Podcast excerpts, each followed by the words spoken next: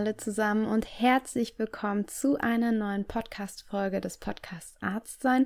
Ich bin Nicole, ich bin Host des Podcasts und Kopf hinter Arztsein und selbst Ärztin in der Gynäkologie und Geburtshilfe und ich freue mich sehr darauf, heute wieder eine neue Podcast-Folge für euch aufzunehmen.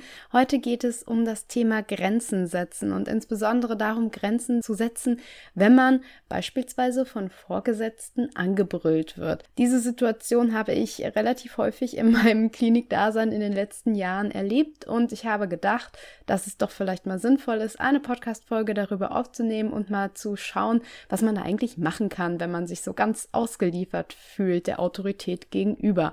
Und bevor wir mit der Podcast-Folge nun anfangen, möchte ich wie immer noch ein paar kleine Sachen mir wünschen. Und zwar, wenn euch der Podcast gefällt und ihr da total viel mitnehmt und euch immer auf eine neue Folge freut, dann könnt ihr mich unterstützen und Arzt sein auch unterstützen und somit auch anderen helfen, indem ihr dem Podcast bei iTunes oder bei Spotify eine 5-Sterne-Bewertung gebt. Da würde ich mich wirklich sehr drüber freuen. Schreibt ein paar Worte rein, so wird der Podcast auch einfach häufiger angezeigt und noch mehr Kollegen und Kolleginnen können den Podcast hören. Und darüber hinaus habe ich noch eine andere tolle Ankündigung. Manche haben es vielleicht schon gehört. Im Herbst erscheint mein erster Online-Kurs. Er soll heißen Sicher starten und das ist ein Online-Programm, das dir beim Berufseinstieg, insbesondere im ersten Jahr als Assistenzarzt oder Ärztin, helfen soll. Du lernst im Kurs von mir, wie du ohne Überforderung und dafür sicher und strukturiert den Klinikalltag Alltag meisterst. Der Kurs ist also für alle gedacht, die sich mehr als eine rein fachliche Einarbeitung wünschen, denn fachlich einarbeiten kann ich natürlich nicht.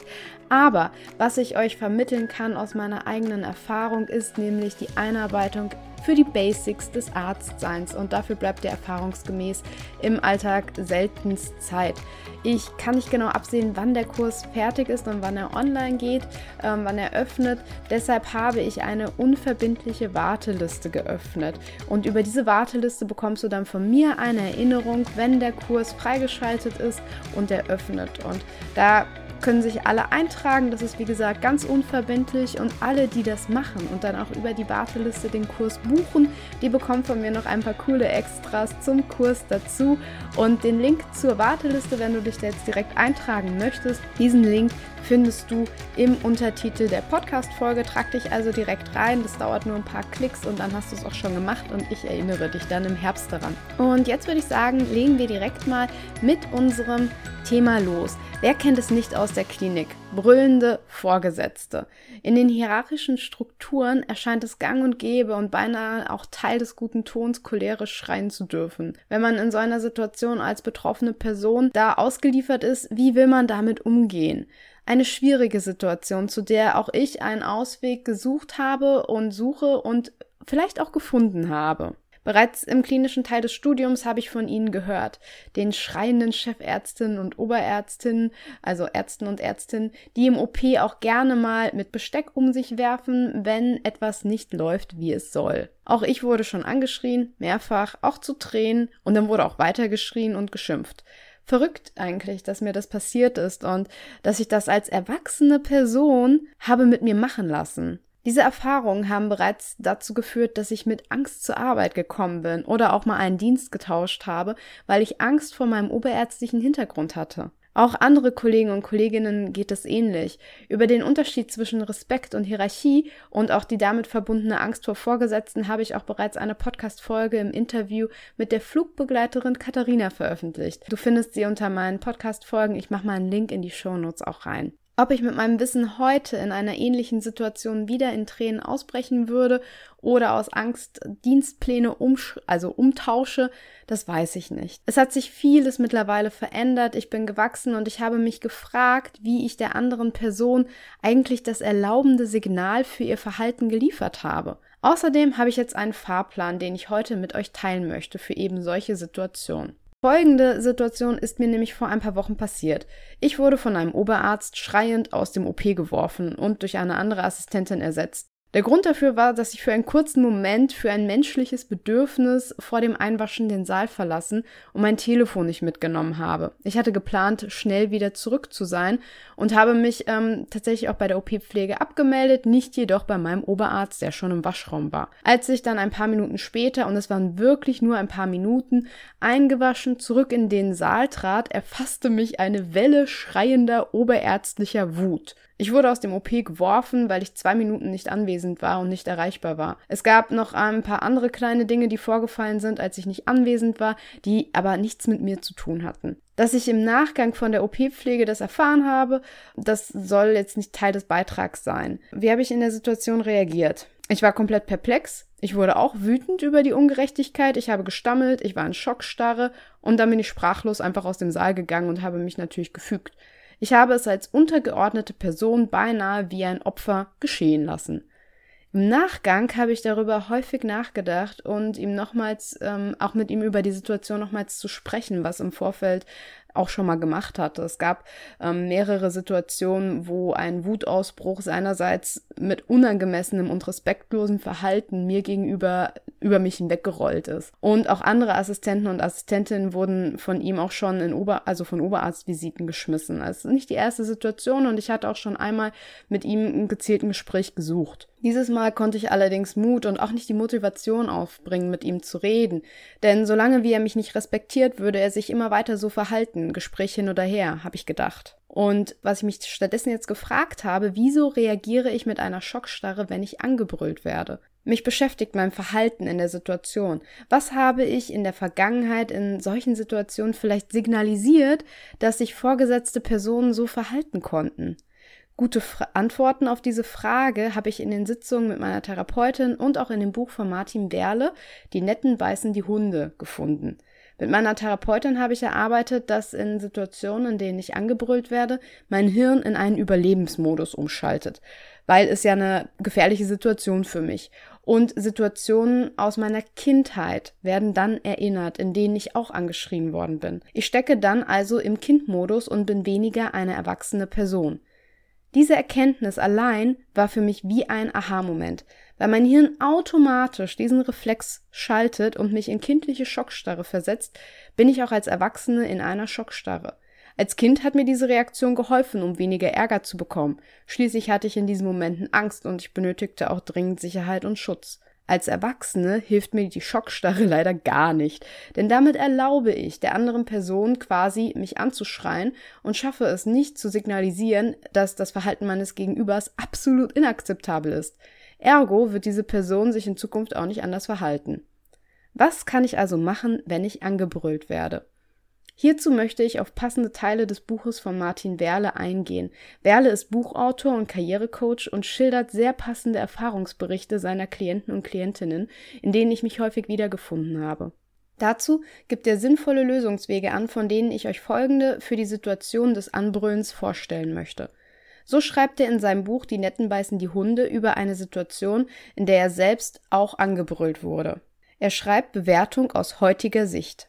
Ich hätte mir die aggressive Form der Äußerung verbitten müssen, statt über den Inhalt zu sprechen. Beispielsweise mit Ihre Lautstärke lässt kein vernünftiges Gespräch zu. Ich fühle mich gerade sehr gestresst. Entweder Sie sprechen leiser, dann können wir den Sachverhalt diskutieren, oder ich lege jetzt auf. Der Kommentar des Autors Je länger ich mir den Tonfall gefallen ließ, desto mehr fühlte die Person sich dazu legitimiert. Und indem ich mich am Ende auch noch bei ihr entschuldigte, tut mir wirklich sehr leid, statt umgekehrt schleuderte ich mich vollends in den Tiefstatus. Meine Lehre? Lass dich nicht anbrüllen, auch wenn sich jemand über dich ärgert. Für seine Gefühle ist er verantwortlich, nicht du. Wahre deinen Selbstrespekt, dann respektieren dich auch andere. Im weiteren Verlauf des Buches gibt Werle noch konkrete Schritte an, wie man sich in einer solchen Situation abgrenzen kann. Sie halten bereits ein in der Situation das Stoppschild hoch, drohen eine Konsequenz an und gehen danach mutig und klar in ein Vier-Augen-Gespräch.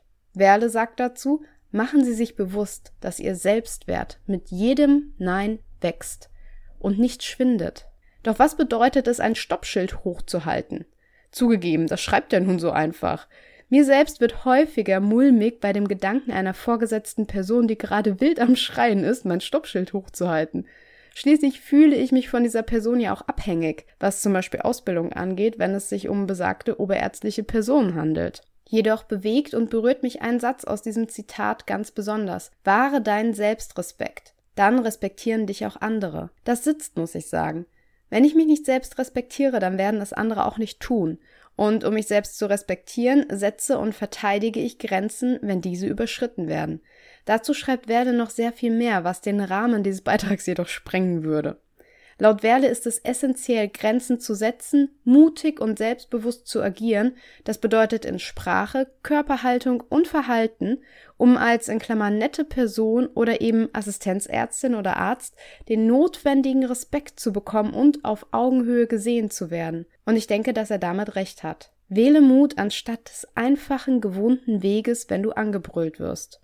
Darauf zu hoffen, dass mein Oberarzt von sich aus anfängt, mich mit Würde und Respekt als Mensch zu betrachten, das erscheint mir hoffnungslos in solchen Situationen.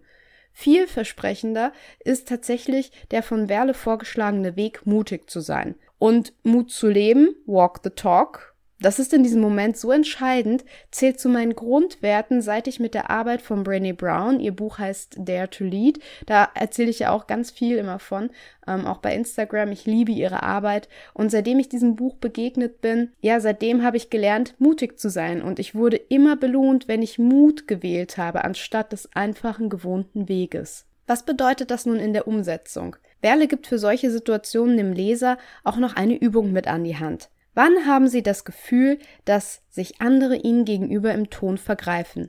Bitte denken Sie sich eine Situation, eine Reaktion aus, mit der Sie den anderen in seine Grenzen weisen und jenen Ton einfordern, den Sie für eine Zusammenarbeit brauchen. Probieren Sie dieses Verhalten beim nächsten Angriff aus. Übertragen auf meine Situation. Wie würde ich aus heutiger Sicht reagieren wollen? Mein mutiger und selbstbewusster Lösungsvorschlag mit der Hilfe von Martin Werles Buch wäre, ich verbitte mir diesen Tonfall, sonst verlasse ich den Raum, weil ich es will und nicht, weil es mir befohlen wurde. Ich biete an, dass wir, wenn der Kollege sich beruhigt hat, ein Gespräch zu zweit führen können, damit ich mir seine Probleme anhöre und wir gemeinsam eine Lösung finden.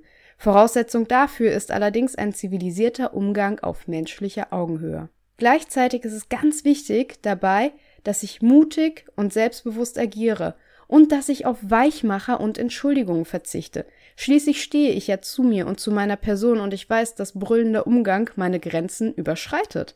Also verteidige ich meine Grenze ganz klar und deutlich, ohne Weichmacher. Weichmacher sind zum Beispiel ein Vielleicht. Wenn ich das nicht machen würde, wäre es, als wäre ich eine Burg, die ihre Grenzen versucht zu verteidigen, aber irgendwo ist immer noch eine, eine Leiter angelehnt. Damit man immer noch über die Burgmauer, also über meine Grenze kommen kann. Meine Schlussfolgerung. Ich habe für mich aus dieser Situation eine ganze Menge gelernt, vor allen Dingen, weil ich jetzt ja auch die Recherche betrieben habe. Und ich werde nun, sollte ich wieder von einer vorgesetzten Person angebrüllt werden, einen Fahrplan für mich haben, der mir vorgibt, wie ich mich verhalten möchte. Dazu habe ich tatsächlich mich hingesetzt und ich habe konkrete Sätze ausformuliert.